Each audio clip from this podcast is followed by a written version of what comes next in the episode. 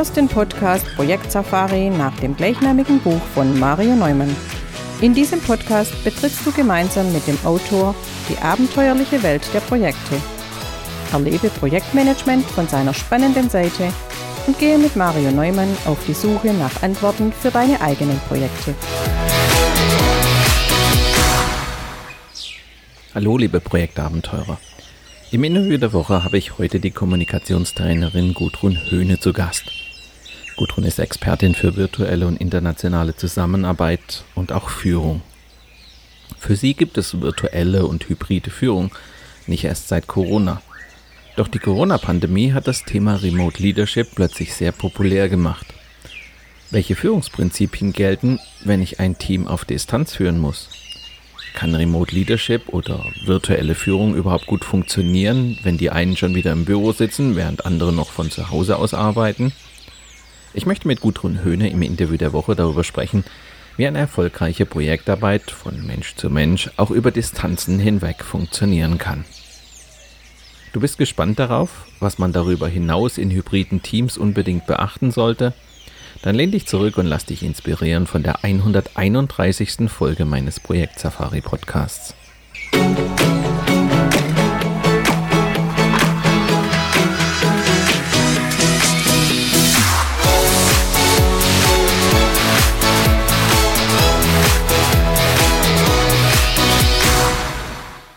Hallo und herzlich willkommen, Gudrun Höhne, zum Interview der Woche. Gudrun, ich grüße dich. Grüß dich, Mario. Hallo. Wir werden uns heute mit dem Thema Remote Leadership beschäftigen, was so dein Steckenpferd ist, was so dein Fokus deiner Arbeit ist. Aber vielleicht zu Beginn ein paar Worte zu dir. Vielleicht magst du erzählen, wer du bist, was du so machst, was deine Schwerpunkte tatsächlich sind, sodass wir dann gut ins Thema zusammen einsteigen können. Gerne, Mario, mache ich. Ja, ich bin Gudrun Höhne und Trainerin und Beraterin, ähnlich wie du arbeite seit 2010 mit dem Thema virtuelle Teams, Remote Teams, wie auch immer man sie nennen mag. Das wird ja immer unterschiedlich genannt. Das war schon, also Remote-Führung, Remote Teams, Remote Meetings, das sind so meine Hauptthemen, mit denen ich mich seit 2010 beschäftige. Und ja, Natürlich kannst du fragen, warum beschäftige ich mich damit? Warum sind es überhaupt meine Themen geworden? Lange vor der Pandemie, also lange bevor das so weltweit das Thema überhaupt geworden ist. Ähm, ich habe früher sehr viel in und mit internationalen Teams gearbeitet und internationale Teams sind per se meistens, außer man arbeitet im Europäischen Patentamt oder so.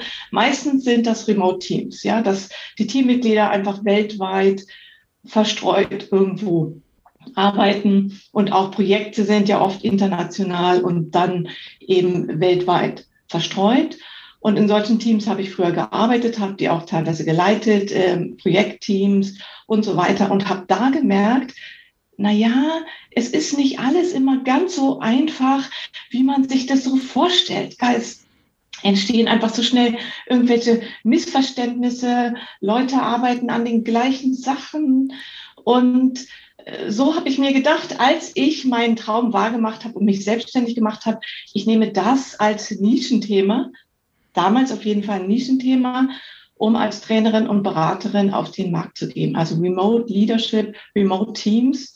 Und daraus hat sich dann auch, haben sich die Remote Meetings automatisch ergeben. Ich bin übrigens auch interkulturelle Trainerin. Die Ausbildung habe ich auch noch gemacht, weil viele Remote-Teams, ähm, also nicht alle, aber eben einige Remote-Teams ja auch international sind und die interkulturelle Komponente da auch noch mit reinspielt.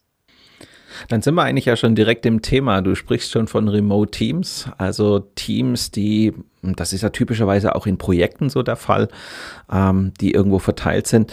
Was ist denn deiner Ansicht nach im Vergleich zu herkömmlichen Teams im Büro anders, wenn das Team remote ist? Naja, eine ganze Menge ist anders und das meiste hat was mit Sichtbarkeit zu tun. Also man nimmt sich dadurch, dass man ja nicht in einem Büro zusammensitzt, nimmt man sich nicht automatisch jeden Tag wahr. Ein Großteil der Körpersprache geht komplett verloren, wie jetzt hier auch in dem Podcast, ja, wo wir nur die Stimme haben. Das ist so ein bisschen wie so Remote-Arbeiten. Man bekommt ganz wenig mit von der Körpersprache und vom Kontext. In was für einem Kontext befindet sich der andere denn gerade? Hat der gerade einen Riesenberg von Arbeit vor sich und ist total im Stress oder ist er ganz relaxed unterwegs? Ja, all diese Sachen, die man sonst, wenn man in einem Büro zusammenarbeitet, einfach nebenbei mitbekommt. Ja, ich gehe mal beim Schreibtisch vom Kollegen vorbei, möchte eigentlich was von dem und sehe aber, oh Gott, oh Gott, der sieht total gestresst aus, ist in einem Call und natürlich gehe ich dann da nicht rein und denke mir, okay, ich versuche es vielleicht am Nachmittag nochmal oder vielleicht hat es auch Zeit bis morgen.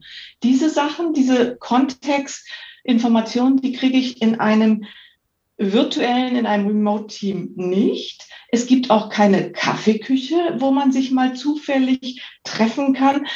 Man lernt sich nicht so gut kennen. Man isst nicht gemeinsam ähm, zu Mittag und hat vielleicht auch nicht die Möglichkeit, mal nach Feierabend ein Bier trinken zu gehen oder so. Ja, solche Sachen sind einfach seltener möglich.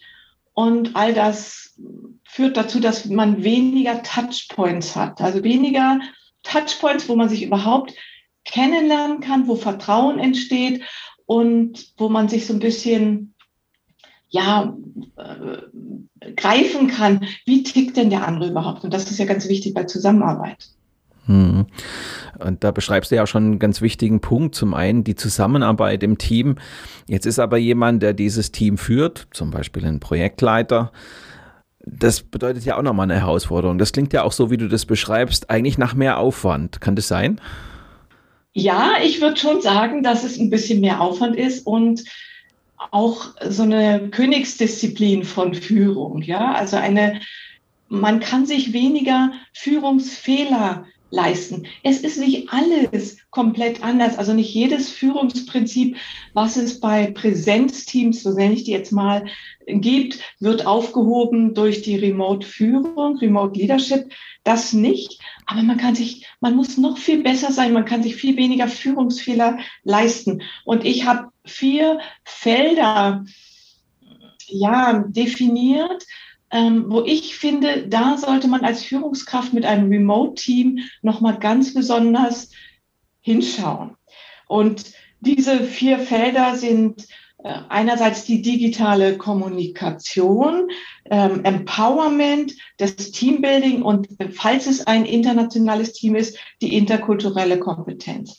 Also ich gehe mal kurz durch digitale Kommunikation. Natürlich ist heutzutage ja ganz viel digital sowieso, aber wenn ich ein Remote-Team habe, dann ist es einfach noch mal wichtiger, dass ich gut mit den richtigen Kommunikationsmedien digital kommuniziere, dass ich weiß, wann benutze ich was, dass ich gute E-Mails schreibe, dass ich gut mit den ähm, Kollaborationstools des Unternehmens umgehe aber auch, dass ich in Online-Meetings mich ähm, professionell verhalte und diese als Virtual Leader, diese Online-Meetings einfach auch professionell und gut moderiere. Die sind ganz wichtig. Das ist der Teil digitale Kommunikation, diese Kompetenz, die da einfach nochmal wichtiger wird.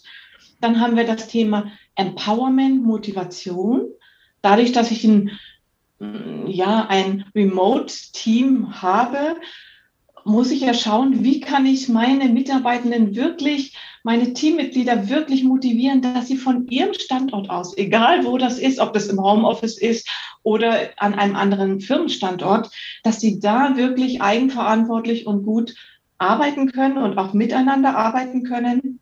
Ich muss auch trotz der Distanz wissen, was motiviert meine Teammitglieder überhaupt. Jeder Mensch ist ja unterschiedlich. Also du, Mario, bist nur schon ein bisschen anders als ich. Jeder Mensch ist unterschiedlich, hat andere Motivationsfaktoren und die sollte ich ja als Remote Leader auch ähm, kennenlernen. Also ich muss auch Gespräche führen mit meinen Teammitgliedern. Das kriege ich nicht so nebenbei mit, wie ich das vielleicht mitbekommen würde, wenn die in einem Büro äh, mit mir zusammensitzen würden. So viel also zum Thema Empowerment und Motivation. Coaching spielt da auch eine ganz wichtige Rolle. Ich brauche selbstständig arbeitende Teammitglieder. Dann zum Thema Teambildung. Ich glaube, das liegt auf der Hand. Wenn ich ein Team vor Ort habe, dann ja, bildet sich das so ein Stück weit auch von alleine. Ich muss gar nicht so viel machen. Natürlich kann ich auch da Teambuilding-Elemente mit reinnehmen. Das ist nicht grundsätzlich verkehrt, will ich überhaupt nicht sagen. Aber wenn ich ein Remote-Team habe, dann sollte ich es auf jeden Fall machen. Dann wird sich das Team kaum bilden, wenn nicht wenn ich nicht irgendwie Teambuilding in irgendeiner Art und Weise da auch in meinen Führungsmethoden mit reinnehme, wenn ich nicht irgendetwas tue, dass ich, damit sich dieses Team überhaupt als Team fühlt. Denn eins kann ich sagen, ich habe einmal vor ganz, ganz vielen Jahren, da war ich Teammitglied, da war ich nicht Teamleiterin, da war ich Teammitglied in einem internationalen Team und die Teamleiterin hat damals versucht, ist schon lange her, aber auch damals gab es zumindest schon Telefonkonferenzen, vielleicht noch nicht so viele Online-Meetings. Die Teamleiterin hat versucht, uns als Team per E-Mail zu führen. Also wirklich nur per E-Mail. Wir hatten nicht mal eine Telefonkonferenz. Und eins kann ich dir sagen, Mario, das hat überhaupt nicht funktioniert. Ich hatte überhaupt keine Ahnung, wer meine anderen Teammitglieder da auf der Welt sind. Ähm, man hat dann schon Hemmschwellen, die auch mal zu kontaktieren, wenn man eine Frage hat, weil man die ja noch nie gesprochen hat. Und das sind dann eben auch noch Leute aus anderen Ländern. Also Teambuilding ist ein wichtiges Thema. Und wenn es dann ein interkulturelles Team ist, also ein internationales Team, dann muss ich natürlich selber an meiner interkulturellen Kompetenz und Flexibilität arbeiten als Teamleader und die natürlich aber auch irgendwo im Team rüberbringen, dass eben nicht äh, es gibt ja Teams, die sind vielleicht dominiert von einer äh, Nation. Zum Beispiel könnte man ein Projektteam haben, man hat fünf deutsche Projektmitglieder und ich als Projektleiterin bin ja auch deutsch. Und dann gibt es aber einen, der sitzt in den USA, einer in Italien und einer in Griechenland zum Beispiel. Dann muss ich halt trotzdem schauen, dass ich nicht nur Deutsch regiere, sondern eben auch interkulturell kompetent das mache, damit die, diese Mehrheit im Team, diese kulturelle Mehrheit der Deutschen nicht so, ja, negativ ankommt in dem Team und die anderen komplett demotiviert. An dieser Stelle ein kurzer Hinweis in eigener Sache. Wenn du mehr über die spannende Welt der Projekte erfahren willst, besuche auch unser Online-Magazin Abenteuer Projekte. Dort findest du zahlreiche Videos, Audio- und Textbeiträge zu schwierigen Situationen, mit denen du als Projektleiter oder Projektleiterin früher oder später konfrontiert sein wirst. Abenteuer Projekte ist dein Survival Guide und wird dir helfen, Projekte auch unter schwierigen Bedingungen erfolgreich zu managen und mit Auftraggebern, Vertragspartnern und Mitarbeitern immer den richtigen Kurs einzuschlagen. Wir freuen uns auf deinen Besuch auf abenteuer-projekte.de.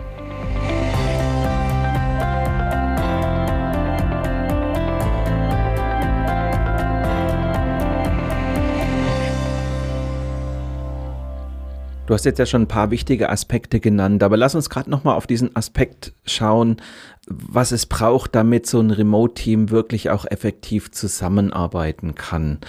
Lass uns vielleicht gerade so diesen, dieses Thema Teambuilding mal ein bisschen rausgreifen. Das heißt, wie, wie schaffe ich es eigentlich, wenn ich da jetzt ein Team habe, das remote ist, dort Elemente einzubauen, die das Ganze ja, dieses, die, die, diese Zusammenarbeit, die dann im Projekt unglaublich wichtig ist, dass die beginnen kann, dass die auf, auf einen vernünftigen Weg kommt? Hast du da Ideen, hast du da Vorschläge, was man da eigentlich tun kann, was dir wichtig wäre? Ja, das hat so ein bisschen was damit zu tun, dass man nicht immer den höchsten Wert auf die Effizienz legen sollte, sondern ein bisschen mehr auf Effektivität zuerst. Denn wenn ich immer nur nach Effizienz gehe, dann mache ich zum Beispiel die Teammeetings von Anfang an extrem kurz und viele meiner Kunden sagen mir auch, ach, seitdem wir Online-Team-Meetings machen, sind die super kurz und effizient. Aber viele sagen mir auch, der Faktor Mensch geht verloren. Und gerade wenn ich jetzt so ein Remote-Team, zum Beispiel ein Projektteam, das erste Mal, man findet sich das erste Mal zusammen, virtuell zusammen in einem Meeting, dann ist es wichtig, dass man sich auch Zeit nimmt, ähm, sich persönlich kennenzulernen. Also, dass ich diese Zeit irgendwie auch gewähre. Das kann ich machen durch Icebreaker-Fragen und bestimmte Rituale in, im Team, dass ich überhaupt bestimmte Rituale im Team etabliere. Zum Beispiel könnte ich ja auch mal am Anfang fragen, wann wer Geburtstag hat. Ja, also das sowas, solche Kleinigkeiten werden manchmal vergessen und dann hat man vielleicht ein Ritual im Team, dass man gemeinsam denjenigen einfach nur kurz anruft oder ein kurzes Zoom-Meeting oder was auch immer macht. Und ich habe einen Kunden, die haben das Ritual, dass sie dem sogar ein Geburtstagsständchen virtuell dann vortragen. Und das hört sich bestimmt ganz schrecklich an auf Zoom, aber es ist doch lustig und es ist doch schön, wenn man erfährt, Mensch, die anderen haben an mich gedacht. Ja, es geht um Rituale, es geht, geht um Zeit, die man gemeinsam verbringt. Man kann natürlich auch ähm, ja, Team-Events veranstalten. Also einerseits Team-Workshops sind sehr gut. Alles, wo das Team zusammenkommt, ist wichtig ja, dass man so ein Teamgefühl bekommt. Aber, also Teamworkshops ist ja ganz einfach und es geht auch virtuell, aber eben auch mal irgendein Event macht, wo es hauptsächlich um den Spaß geht und um das gemeinsame Kennenlernen. Und das geht mittlerweile auch virtuell. Das wissen ja haben, oder haben die meisten jetzt während der Pandemie verstanden. Also es gibt äh, Virtual Escape Games, äh, man kann Scriblio zusammenspielen, also so eine Art Montagsmaler ähm, spielen. Es gibt Online-Poker, dass man gemeinsam spielen kann. Also es gibt unheimlich viele Möglichkeiten. Manche kosten was, manche sind kostenlos. Unheimlich viele Möglichkeiten, dass man mal gemeinsam Spaß hat. Und ansonsten fände ich es auch wichtig, als äh, Virtual Leader die Teammitglieder zu motivieren, dass sie sich mal auf einen virtuellen Kaffee miteinander verabreden oder vielleicht auch einmal in der Woche. Und wenn es nur für 10, 15 Minuten ist, so einen äh, speziellen Slot machen, wo man sich nur trifft oder vielleicht auch einmal alle 14 Tage, je nach Team, wo man sich nur trifft und mal privat sich austauscht, ja, wo wirklich Business-Themen absolut tabu sind, wo man einfach auch mehr Informationen bekommt über den Kontext. Denn ich finde es schon wichtig, ich kann mich erinnern, ich hatte eine französische Kollegin mal und ich habe mich gewundert, die hat ähm, in den Teammeetings ist sie auf einmal nicht mehr erschienen. Und ich hatte keine Ahnung, warum nicht. Alle waren sie da, ähm, sie ist nicht erschienen. Keine Ahnung. Und irgendwann habe ich durch Zufall erfahren, dass ihr Vater gerade gestorben war. Ja, und sie deswegen unheimlich viele Sachen zu tun hatte nebenbei und deswegen eben ein paar Mal aussetzen musste bei unseren Teammeetings. Also solche Kontextinformationen sind ja wichtig in virtuellen Teams, in Remote-Teams, aber die kriegt man sonst gar nicht so mit. Und da wirklich einen Fokus drauf zu setzen und von Anfang an klar zu machen, dass die auch wichtig sind und dass dafür auch Zeit ähm, ja, geopfert werden sollte. Aus meiner Erfahrung diese Zeit, die man am, am Anfang investiert für Teambuilding, für sich kennenlernen, die nützt einen hinterher unheimlich bei der Zusammenarbeit. Du hast dann so ein bisschen den Übergang gemacht, dass wir vom Thema Remote Leadership ja zum eigentlichen Thema der Sendung heute kommen, nämlich die Frage ist, welche Rolle spielen Meetings, also die virtuellen Meetings, jetzt für so ein Remote-Team, warum die so wichtig sind und du hast ja gerade schon so erste Komponenten genannt. Das sind letztendlich die Möglichkeiten, wo die sich überhaupt mal äh, treffen können, wo sie überhaupt mal in Kontakt kommen, miteinander kommen können. Genau. Und wo sie sich einfach auch als Team mal wahrnehmen. Natürlich können Sie sich ja auch so anrufen oder sogar einen Videocall machen und so weiter. Aber dass Sie sich als Team wahrnehmen, wirklich als Team, nicht nur als ich rede jetzt mit einer Kollegin, sondern als Team, das passiert im Teammeeting. Und deswegen bin ich ganz fest davon überzeugt, dass die Teammeetings in Remote-Teams noch eine ganz andere Funktion haben und eine andere Wichtigkeit haben als Teammeetings in Teams, die vor Ort sind, ja, die miteinander sind, weil dieser Touchpoint so wichtig ist. Wenn ich in einem an einem Ort in einem Büro mit Teammitgliedern zusammenarbeite, dann sieht man sich sowieso mehr oder weniger täglich und hat ständig diesen Touchpoint. Aber in Remote-Teams habe ich den nicht. Deswegen sind die Teammeetings so wichtig, dass die möglichst interaktiv gestaltet sind und nicht, wie ich das auch in der Vergangenheit erlebt habe, dass man einfach nur hintereinander jeden fragt, ja, was hast du die Woche alles so gemacht? Erzähl doch mal. Und dann erzählt jeder fünf Minuten lang, was er oder sie gemacht hat. Und die anderen machen nebenbei ihre E-Mails währenddessen, weil das die überhaupt nicht interessiert. Und jeder hat so ein bisschen das Gefühl, ich muss ganz viel erzählen, damit meine Führungskraft oder mein Projektleiter oder meine Projektleiterin auch wirklich glaubt, dass ich viel gearbeitet habe. Und solche Meetings sind extrem langweilig, weil jeder nur von sich erzählt und keine Interaktion stattfindet. Und das ist einfach ganz wichtig, dass man die anders gestaltet, dass da wirklich ein Teamgefühl auch zustande kommen kann. Ich habe in meiner letzten Sendung über die Dysfunktionen von Teams gesprochen. Und da ist ja eine der Dysfunktionen, ist ja so dieses mangelnde Vertrauen. Das ist ja so die Grundbasis, ähm, die dann so ein Team ausmacht. Wie schaffe ich es denn deiner Ansicht nach, Vertrauen ähm, dass sich Vertrauen bildet. Mein, wenn ich dir begegne, wenn wir einander gegenüber sitzen, wenn wir womöglich noch abends die Chance haben, mal ein Glas Wein zu trinken, dann entsteht ja was. Dann entsteht eine Beziehung, da entsteht eine Verbindung und im besten Fall entsteht jetzt ein Vertrauen, das auch in einem Arbeitsverhältnis trägt, das in einem Projekt trägt und das vor allen Dingen trägt, wenn wir mal Meinungsverschiedenheiten haben. Dann weiß ich zwar, die Gudrun hat jetzt eine andere Meinung als ich ähm, und wir können uns auch mal für einen Moment einen Kopf einschlagen, aber wir wissen, dass wir im Zweifelsfall eine Stunde später im Zweifelsfall wieder ein Glas Wein miteinander trinken können, weil wir uns an sich gut verstehen, weil wir uns einander vertrauen. Das geht ja in Teilen verloren, die, diese Möglichkeiten, dass wir einander richtig gegenüber sitzen in Präsenz. Was hast du für Ideen, dieses, dieses Vertrauen entstehen zu lassen in Teams, obwohl man eben nicht diese einfachen Möglichkeiten hat? Also in, in Meetings zum Beispiel ganz wichtig, die Webcam anzumachen. Das macht einen riesen Unterschied aus. Und ich kenne immer noch Unternehmen, die mir erzählen, ja, wir machen in unseren Meetings eigentlich nicht die Webcam an. Oder sogar, ähm, wir sind angehalten von der IT, die Webcams auszulassen wegen ähm, Bandbreite.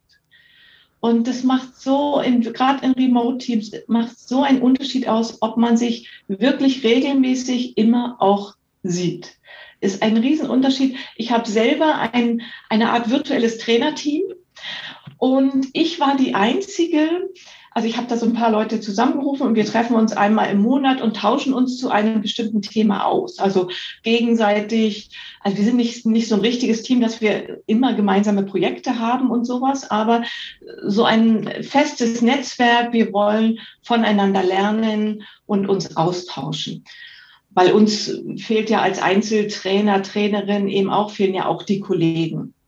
Und ich war die Einzige, die alle kannte am Anfang.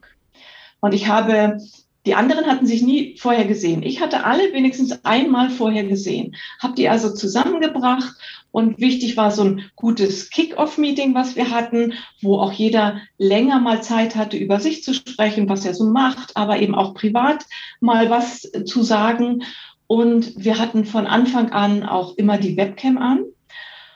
Und es war ganz erstaunlich, wir hatten nach einem halben Jahr oder so ein neues Teammitglied ähm, dazu bekommen und der hat ihm auch gleich seine Webcam angemacht und ich glaube, fast gleich am ersten Meeting oder spätestens am zweiten war der so schon mit drin. Das war unglaublich, weil wir, weil er, glaube ich, die Atmosphäre schon gemerkt hat, die da war, die Offenheit, die da schon entstanden ist. Es geht ja auch um Offenheit, auch mal einen Fehler zuzugeben, auch mal zu sagen, Mensch, da habe ich was nicht geschafft, das ist mir nicht gelungen. Vielleicht habt ihr Tipps, wie, wie man es besser machen kann oder auch voneinander zu lernen, dieses sich öffnen, ja, also Gelegenheit zu geben, auch in einem Online-Meeting, sich wirklich gut kennenzulernen und sich auch mal zu öffnen, auch mal über Misserfolge zu sprechen, über Sachen, die nicht so perfekt sind. Also, dass man wegkommt von diesem, das ist mein super perfektes Gudrun Ich, so bin ich, ja, also perfekt, mir passieren nie Fehler. Oft wird ja gesagt, dass in Social Media einfach nur so diese, diese Sachen, also so diese Darsteller da unterwegs sind. Jeder ist immer ganz perfekt und so weiter. Und wenn man eben auch mal über kleine Fehler redet, ähm, wenn man sich öffnet und als Teamleader vorausgeht, auch Projektleiter, also wirklich vorausgeht, auch, auch von sich aus mal was erzählt, wo was schiefgelaufen ist, sich menschlich zeigt, sich öffnet, mal was von seinem privaten Umfeld zeigt, was einen so umtreibt, das macht einen riesen Unterschied. Und eins muss ich noch sagen, das hat mir ein, ein Kunde erzählt, das fand ich ganz spannend, ein, oder ein, ein Seminarteilnehmer mal bei mir, ähm, Projektleiter damals, aber der hat erzählt, ich war mal in einem ähm, virtuellen Team, in dem Fall war es auch ein internationales Team, Projektteam. Damals war ich nur Teammitglied. Jetzt sitze ich bei dir als Projektleiter im Training, aber damals war ich Teammitglied und er war ein Deutscher und sein Teamleiter war auch ein Deutscher. Sonst war es aber ein internationales Projektteam. Und er meinte, der Teamleiter hat uns aufgefordert, am Anfang eines Meetings sollte jeder mal, ich weiß nicht, ob sie es denn alle gemacht haben, alle hintereinander oder pro Meeting immer nur eine Person, ein persönliches Foto zeigen. Also irgendetwas, ob das ein Foto vom Kind war oder von, von einer Lieblingsurlaubsort oder irgendetwas, wirklich ein persönliches Foto zeigen und darüber kurz berichten. Kann sein, dass Sie es gemacht haben, immer abwechselnd, bei jedem Meeting ein anderer vorneweg. Und dieser Mensch, der in meinem Seminar saß, hat gesagt, Gudrun, du glaubst es nicht. Ich habe, mir war das so unangenehm, weil ich als Deutsche bin es nicht so gewohnt, mich so zu öffnen. Ja, das war so unangenehm, so was Privates so preiszugeben. Und ich habe gedacht, oh Gott, oh Gott, ich habe es natürlich gemacht. Aber ganz ehrlich, das hat das Team so dermaßen gedreht, das hätte ich selber nie gedacht. Also so unangenehm mir das war, so viel hat es gebracht hinterher für die Zusammenarbeit. Weil ich nämlich hinterher wusste, ach man, die Jennifer, das ist doch eine ganz nette, auch wenn sie komische E-Mails schreibt, ja. Also ich wusste das. Das war wichtig, dass wir das gemacht haben. Aber manchmal erfordert es auch Mut, ungewöhnliche Wege zu gehen, sich, sich zu einer virtuellen Kaffeepause zu verabreden oder zu sagen, so in dieser Viertelstunde reden wir jetzt mal nur über Privates, erfordert natürlich auch irgendwie Mut, mal was anderes zu machen, weil gerade Projektmitglieder sind ja auf Effizienz getrimmt, oder Mario? Also es muss ja immer alles ganz schnell gehen und wenn dann so ein deutscher Projektmitarbeiter eben dasteht und denkt, hallo, ähm, komm doch mal zur Sache. Warum muss ich jetzt den kennenlernen oder was, warum erzählt ihr mir jetzt das? Will ich, interessiert mich doch jetzt gar nicht. Lass uns mal einen kleinen Schwenk machen. Der kleine Schwenk ist eigentlich, wir packen noch eine Schwierigkeitsstufe oben drauf. Das heißt, was wir jetzt beschrieben haben, war ja Remote Teams. Das heißt, alle sind irgendwo remote. Jetzt kehren aber viele nach der Pandemie so langsam ins Büro zurück. Also plötzlich haben wir hybride Teams. Das heißt, die einen sind da, die anderen sind nach wie vor im Homeoffice oder sie müssen sich abwechseln. Ähm, je nachdem, was so die Regelungen sind. Jetzt entstehen neue Arbeitsverträge, dass jeder nur noch vielleicht zwei oder drei Tage im Büro ist. Das heißt, die Wahrscheinlichkeit, alle gleichzeitig da draußen zu haben oder alle gleichzeitig in Präsenz zu haben, die nimmt plötzlich ab was mache ich denn jetzt? Was sind denn jetzt die Herausforderungen, wenn die einen sozusagen im Meetingraum sitzen und die anderen quasi zugeschaltet sind? Okay, klar, das ist ja das, was man typischerweise so hybride Teams mittlerweile nennt und dann eben auch hybride Meetings. Also in diesen hybriden Teams besteht natürlich immer die Herausforderung, dass man wahrscheinlich ganz unterschiedliche Informationsstände hat. Ja, weil die einen sind im Büro und haben Sachen nebenbei mitbekommen oder sind mit einem ähm, Team, Projektleiter in, in, in, ja, im, im Büro und die anderen haben das nicht mitbekommen. Und der Projektleiter oder die Projekt Projektleiterin, die vergessen das manchmal. Das ist gar nicht böse gemeint, aber die vergessen manchmal, dass es ja diese unterschiedlichen Informationsstände gibt. Und die größte Herausforderung ist, glaube ich, wenn manche immer vor Ort sind und manche fast immer remote. Ja, also so ein richtig klassisches hybrides Team, das ist noch die größte Herausforderung, weil dann ganz schnell so eine, ja, so ein Zwei-Klassen-Team entsteht. Und ich versuche das immer gern mit dem Bild, so eine Lagerfeuer-Mentalität entsteht. Wir hier im Büro, wir haben das so schön und gemütlich. Wir treffen uns in der Kaffeeküche, wir gehen gemeinsam Mittagessen. Ja, wir werden schön gewärmt durch das Lagerfeuer und so weiter. Und die anderen, das sind ja so dann die Homeoffice-Arbeiter, die vielleicht nur selten hier im Büro sind. Das sind denn wir und die.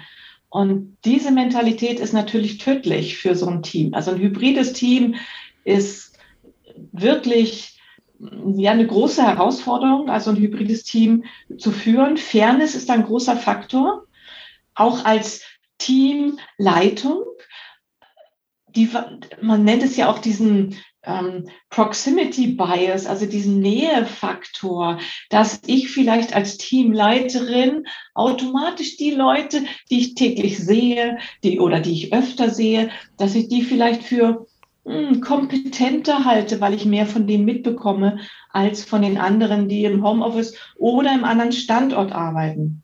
Also da muss man einfach ganz, ganz vorsichtig sein, ganz gut immer hinschauen als Teamleiterin und sich äh, oder als Teamleiter, um sich halt zu reflektieren, äh, bevorzuge ich da jetzt nicht jemanden.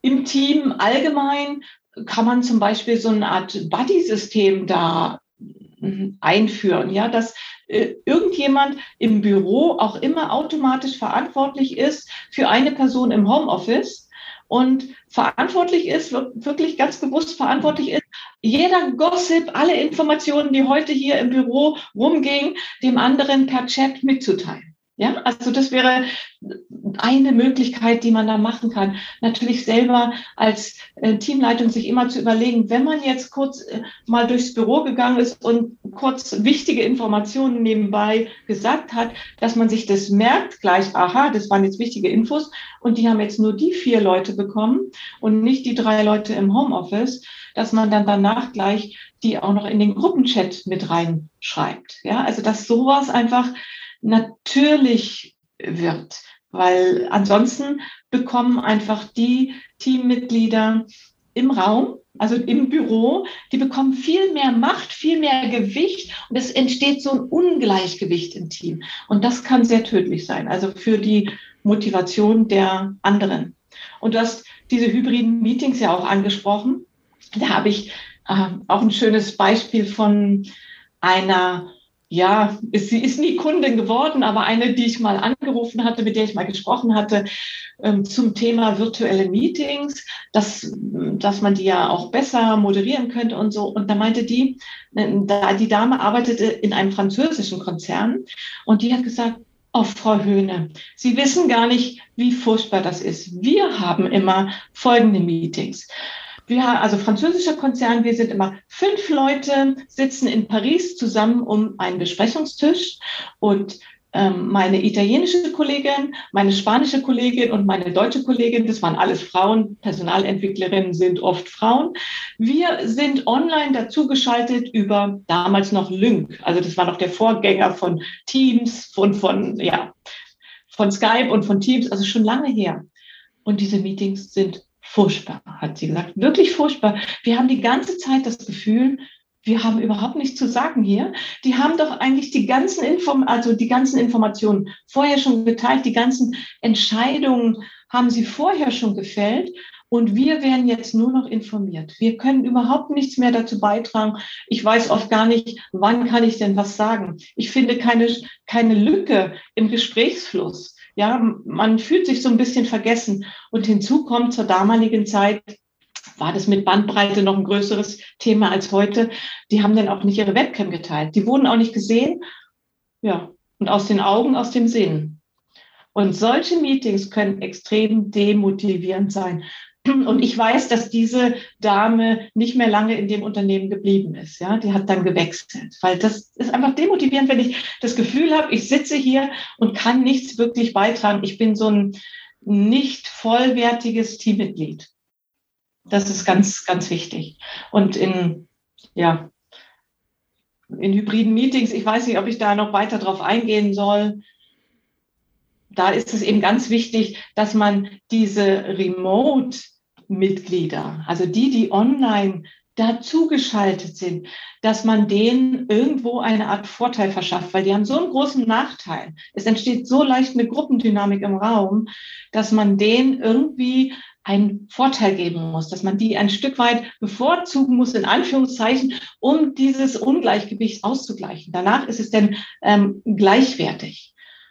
Und ich erlebe aber immer wieder, dass es so nicht passiert und anders ist und die Remote-Teammitglieder dann einfach nur da sitzen und zuhören. Das bedeutet ja natürlich auch, wenn du dieses Ungleichgewicht ansprichst, du hast vorher schon mal in einem kleinen Beispiel skizziert, so nach dem Motto, das, was ich mit anderen hier in Präsenz im Büro besprochen habe, muss ich möglichst schnell auch mit anderen teilen. Das heißt also, ein Teil der Führungsaufgabe in so einem hybriden Team ist eben dieses Ungleichgewicht zu vermeiden und dieses, naja, wir hier und die dort draußen irgendwo. Also das, das auszugleichen. Definitiv. Das ist gerade bei hybriden Teams extrem wichtig. Also es gibt auch bei, bei anderen Remote-Teams ähm, Machtfaktoren, die man ausgleichen ähm, sollte. Aber bei hybriden Teams ist es ganz, ganz extrem, dass man diesen Machtfaktor näher hat. Ja, Machtfaktor Nähe und die, die anderen, also die, die im Raum zusammen sind, die mit dem Projektleiter vielleicht in einem Büro sitzen, die ähm, fühlen sich ja wie am Lagerfeuer eben richtig gut und sind empowered, aber die anderen eben nicht. Die sind vielleicht demotiviert, nicht empowered, haben das Gefühl, sie können nichts richtig dazu beitragen und sind so ein Teammitglied zweiter Klasse. Und da muss man definitiv ansetzen, weil die verliert man sonst. Und man wundert sich dann auch und sagt dann vielleicht hinterher auch, na ja, ähm, der Klaus, ähm, der, der, der ist nicht so toll. Also wirklich, den, auf den kann ich fast verzichten. Oder die von der Martina kommt aber auch nie irgendwas. Ja, klar, weil da muss man erstmal selber überlegen, liegt es vielleicht auch an meiner Art von Führung, ähm, liegt es an diesem hybriden Setting? Und ich muss diese Teammitglieder zum Beispiel auch jenseits von den Team-Meetings ähm, in eins zu eins Calls abholen. Feedback ist ganz wichtig. Ich muss mir Feedback geben lassen. Also ich muss Feedback geben. Das ist bei Remote Teams sowieso immer ganz wichtig. Feedback. Ich muss mehr Feedback geben als normalerweise, weil diese körpersprachlichen Sachen, die sonst so nebenbei laufen, nicht da sind. Also muss ich mehr wirklich gutes verbales Feedback geben und auch positives Feedback. Wir Deutsche neigen ja dazu, auch ja, ich sage nur das, was nicht gut läuft und was gut läuft, das äh, ist ja sowieso klar. Also auch mal das Positive wirklich verbal zurückmelden, das ist ganz wichtig. Und gerade auch in hybriden Teams kann ich ja ähm, auch selber mal fragen, du, wie funktioniert es denn ähm, ähm, aus deiner Sicht? Ich weiß ja, du hast einen Nachteil, weil du bist im Homeoffice oder du bist am anderen Standort, nicht mit uns hier zusammen. Was können wir denn besser machen? Was können wir, was, was fehlt dir vielleicht? Was können wir besser machen, damit du besser arbeiten kannst? Oder ist es alles schon super und toll für dich? Also wirklich auch mal fragen, ganz offen fragen, weil es ist ein ungünstiges Setting. Das ist einfach schon mal objektiv eine Tatsache. Und dann muss man schauen, wie kann man das trotzdem gut genug machen und eben dieses Ungleichgewicht ausgleichen. Hast du noch andere Beispiele, die du so nennen könntest? Du sagst, das sind so typische Fallen, in die man so reintappen kann, wenn man in so ein Remote- oder auch hybrides Setting reingerät? Naja, ne, wenn man in so einem hybriden Meeting zum Beispiel ist, ähm, eine typische Falle ist, dass man vergisst, die Remote, den Remote-Teammitgliedern zu sagen, was gerade passiert. Ja, das ist im Raum. Nehmen wir mal an, wir sind jetzt in einem Remote-Setting. Zwar nicht hybrid, aber trotzdem in einem Remote-Setting. Nehmen wir mal an, ähm, bei mir würden jetzt noch fünf andere sitzen und du bist alleine jetzt hier zugeschaltet. Und jetzt würde irgendwie hier die Tür aufgehen und irgendjemand ähm, sagt mir gerade, ähm, sag mal, hast du jetzt den Besprechungsraum gebucht? Ich dachte, ich hätte ihn jetzt gebucht und ich unterhalte mich kurz mit dem, werde natürlich auch ganz leise, du kriegst es gar nicht mit, unterhalte mich mit dem. Ähm, alle im Raum kriegen das mit, die Remote-Mitglieder kriegen das nicht richtig mit, weil es zu leise wird in der Regel. Und dann komme ich wieder zurück, okay, wir können den Raum weiter behalten. Und dann mache ich einfach weiter. Und das ist eben nicht gut. Das ist so eine kleine, kleine Falle. Aber dann sollte ich mir klar werden, hallo, ich habe Remote-Teammitglieder, die haben das eben nicht mitbekommen und sollte das denen sagen. Also ähm, Maria, Franz, Klaus, ja, ich hab, ihr habt es wahrscheinlich jetzt nicht mitbekommen. Hier war gerade jemand, der wollte uns unseren Besprechungsraum nehmen und wir haben den jetzt aber erfolgreich verteidigt. Oder wenn so ein kleiner Witz im Raum passiert, ja, alle fangen auf einmal an zu lachen, weil mir die, keine Ahnung, die, die Flipchart-Stiftkappe durch den Raum geflogen ist. Alle fangen sie an zu lachen Das kriegen die, je nachdem, was für eine gute Kameratechnik ist natürlich ein wichtiges Thema bei hybriden Meetings, was für eine Kamera man hat, vielleicht gar nicht so mit. Und auch dann sollte ich nochmal sagen, Mensch, mir ist jetzt gerade hier das und das durch die Gegend geflogen, deswegen das Gelächter gerade. Denn ich habe zum Beispiel in Hybrid-Meetings oft äh, erlebt, dass Remote-Teammitglieder hinterher gesagt haben, ich weiß nicht, irgendwann gab es Gelächter. Und da ich kurz vorher was gesagt hatte, war ich einen Moment lang irritiert. Lachen die jetzt über mich?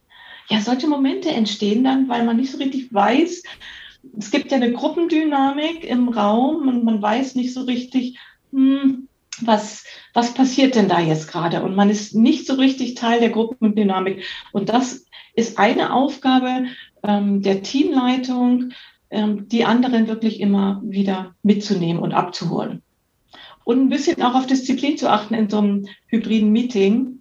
Denn ja, apropos Gruppendynamik, wenn es zu sehr durcheinander geht, und ehrlich gesagt, ich habe die ganz perfekte Technik noch nicht gesehen, wo das wirklich dann so funktioniert, dass wenn fünf Leute so ganz stark durcheinander reden, also große Diskussion da ist, ganz schnell hintereinander, dass dann wirklich die Kamera immer super gut hin und her schwenkt und ähm, je, jeder, eben auch die Remote-Teammitglieder, alles gut mitbekommen. Also das funktioniert meistens nicht so gut. Die meisten haben auch gar nicht so eine tolle Kamera. Und deswegen soll, muss ich als Teamleitung ein bisschen mehr auf Disziplin achten in so einem hybriden Teammeeting. Und wirklich dieses hybride Teammeeting ist ein ganz wichtiger Touchpoint. Da geht am meisten schief. Da kann ich auch noch sagen, dass zum Beispiel Seminarteilnehmer, die in Remote-Teams arbeiten, ähm, oder ja gearbeitet haben. Und ich, die waren bei mir im Seminar zum Thema virtuelle Zusammenarbeit. Was kann man besser machen? Und ich habe die am Anfang gefragt, was läuft denn aus eurer Sicht schief? Oder, und wo hättet ihr gerne Tipps, was besser laufen könnte oder wie auch immer? Und es ging nicht um Meetings, es ging um die Zusammenarbeit in Remote und in hybriden Teams. Und dann kam ganz oft ähm, ja im Meeting, ich weiß nicht, wann ich was sagen kann, ich komme nicht zu Wort, ich werde vergessen. Ähm, es ging alle Sachen, also sagen wir mal 80 Prozent der Sachen, die dann auf der, auf der Pinwand standen, gingen um Meetings, um diese hybriden Settings oder die Remote-Settings, die nicht so perfekt funktionieren. Also das ist wirklich so ein ganz, ganz wichtiger Touchpoint. Und ansonsten zum hybriden Team allgemein wirklich so ein, so, wie ich schon gesagt habe, so ein Buddy-System aufzubauen, wäre nicht schlecht. Nicht nur für die hybriden Meetings, sondern auch für die Zeit danach und sich selbst als Teamleiter wirklich sehr zu disziplinieren, sich immer zu überlegen, wie man Informationen teilt. Und noch eine Sache in Meetings, sage ich immer, das gilt nicht nur für hybride Meetings, sondern auch für Remote-Meetings. Du als Teamleiter fang nicht bei Null an, sondern gehe einen Schritt zurück und fang bei minus eins an. Also beim Meeting hole erstmal alle Teammitglieder ähm, an Bord, dass alle wirklich auf demselben Informationsstand sind. Mach dir das zu Number One im Team, also neben so einem Icebreaker, dass ich sowieso immer in virtuellen Meetings empfehle, so eine Icebreaker-Frage, wo jeder mal was sagt. Danach gebt erstmal einen Überblick, worum geht es heute? Dieses Thema wollen wir besprechen. Was ist bisher geschehen? Weil es wird bestimmt Teammitglieder geben, die noch nicht die hundertprozentigen Informationen haben. Bring, nimm die alle wirklich mit ins Board. Du bist ja schon dabei, so die Tipps zu geben. Ähm, zum Abschluss meiner Sendung frage ich meine Interviewpartner immer gerne, was sind die Survival-Tipps, die du ja, die du den Hörern am Ende der Sendung mitgeben würdest. Was sind für dich so die Kernpunkte, die wesentlichen Tipps, die du jemandem geben würdest, der jetzt mit einem Remote oder womöglich sogar mit einem hybriden Team konfrontiert ist und das jetzt als Projektleiter oder als Projektleiterin leiten soll? Ja, Mario, du hast mir ja vorab schon gesagt, dass du mich nach diesen vier Punkten fragen wirst. Ich habe gedacht, oh je, vier Punkte, das ist so schwer, weil es gibt so viele, viele Kleinigkeiten, ja, wirklich so viele Ansatzpunkte. Aber was wären denn die wichtigsten? Und ich habe mir jetzt vier mit einem mini fünften Punkt noch ausgedacht. Also habe gedenkt, das sind so die wichtigsten Sachen, dass man als erstes, dass man nicht vergessen sollte, eins zu eins Gespräche mit den Remote-Teammitgliedern zu führen. Egal, ob, ob alle remote sind oder eben nur ein Teil remote ist. Gerade die Remote-Teammitglieder, die sollte man auch immer über eins zu eins Gespräche abholen. Ich habe das in der Vergangenheit auch oft anders erlebt und höre das auch von Kunden oft anders. Wenn nämlich nur die in den Team-Meetings abgeholt werden, reicht es nicht. Also eins zu eins Gespräche mit Remote-Teammitgliedern und dann als zweites Feedback in alle Richtungen. Lass dir, gebe selber gutes Feedback als Projektleiter, Leiterin, aber hole auch Feedback ein, ganz bewusst, bei jedem Gespräch, vielleicht nach den Teammeetings, bei jedem eins zu eins Gespräch, hole dir immer Feedback ein und sei offen für Kritik. Frage, was kann ich besser machen? Wie kann ich dich noch besser unterstützen? Also Feedback wirklich ganz wichtig. Dann der Faktor Mensch. Nicht umsonst habe ich genau aus diesem Grund mein Unternehmen The Human Factor genannt, weil ich finde, gerade in dieser virtuellen, in dieser Remote-Welt, der Faktor Mensch mit ein wichtiger Success-Faktor ist, also Erfolgsfaktor ist. Und ja, den brauchen wir, um Vertrauen herzustellen. Also nimm dir Zeit für den Faktor Mensch. Ruf auch mal dein Teammitglied oder Projektmitglied an und red mal nur über persönliche Sachen. Frag, wie es so geht und ähm, gib auch dafür Zeit deinen Teammitgliedern oder Projektmitgliedern. Also Faktor Mensch. Und dann eine ganz äh, professionelle, als vierten Punkt, professionelle, professionelle Moderation der Teammeetings, egal ob die jetzt ganz remote sind oder hybrid sind. Und weil das so dieser ganz wichtige Faktor ist in Remote- und Hybrid-Teams, wo das komplette Team zusammenkommt, kann man da ganz viel falsch machen und muss man da ganz viel richtig machen. Ganz wichtig für das Teamgefühl. Also diese wirklich gute Moderation von virtuellen und hybriden Teammeetings. Und da wäre so mein i-Tüpfelchen, lass doch mal, vielleicht nicht gleich am Anfang, aber nach einer Zeit, wenn das Team eine Weile besteht, lass doch die Moderation des Teammeetings rotieren dass immer mal ein anderer das Teammeeting moderiert. Nach deinem Beispiel, du solltest natürlich mit guten, als gutes Vorbild ähm, vorangehen und einfach schon zeigen, wie man das sehr gut machen kann. Kannst es ja auch nochmal ähm, sagen, was, was da wichtig ist. Und dann lässt du das rotieren, dass jeder mal dieses Team-Meeting moderiert. Egal von Remote, also auch in einem Hybrid-Meeting kann man ja mal von Remote dieses Hybrid-Meeting moderieren. Auch das ist möglich, wenn man vielleicht eine Co-Moderation vor Ort hat. Ja? Also ähm, arbeite mal damit, weil man bekommt ganz viel Verbindlichkeit rein und ein ganz anderes Gefühl für das Team-Meeting und viel mehr Aufmerksamkeit in so einem Remote- oder auch Hybrid-Team-Meeting. Das wären so meine vier bis fünf wichtigsten Survival-Tipps für das Führen von Remote oder auch Hybrid-Teams. Gut, und dann sage ich vielen herzlichen Dank. Danke für die Zeit, die du dir genommen hast. Danke für die Einblicke, die du gegeben hast. Ja, vielen Dank. Danke dir, Mario, dass du mich eingeladen hast.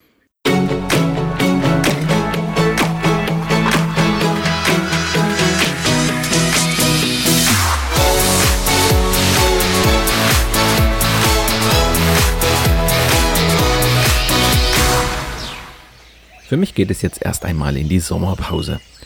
Auf mich wartet in der Sommerpause noch viel Arbeit an meinem neuen Buch. Deshalb macht auch dieser Podcast einige Wochen Pause. Mitte September geht es dann mit neuem Elan weiter. Auch wenn der Titel anderes vermuten lässt. Der lautet nämlich Aller Anfang ist schwer. In der nächsten Folge geht es nämlich um die Frage, was Projekte eigentlich so stressig macht. Meiner Ansicht nach sind es die vielen Kurskorrekturen mitten im Projekt.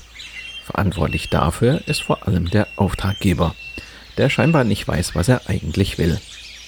Die Tatsache, dass Auftraggeber häufig pauschale Wünsche, aber nur selten klare Ziele vorgeben oder diese mitten im Projekt ändern, gehört deshalb zu den häufigsten Projektproblemen. Wenn du gespannt darauf bist, warum nur erfahrene Projektleiter eine gute Auftragsklärung absolvieren, dann höre doch im September wieder rein oder abonniere einfach meinen Podcast Projekt Safari bei SoundCloud, Spotify, Google oder Apple Podcast. Dann bleibst du immer auf dem Laufenden. Mit diesem kleinen Hinweis endet die heutige Episode meines Podcasts Projekt Safari. Danke fürs Zuhören.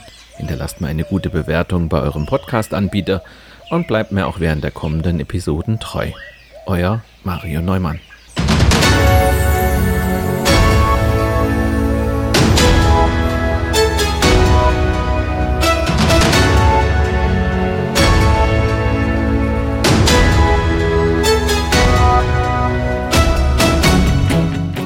Dieser Podcast wurde dir präsentiert von Mario Neumann. Mario Neumann ist Experte für Projektmanagement. Als Trainer und Coach begleitet er Projektleiter durch alle Phasen ihrer Projekte. Seine Methoden hat er aus der Praxis für die Praxis entwickelt. Effektiv, leicht verständlich und sofort anwendbar.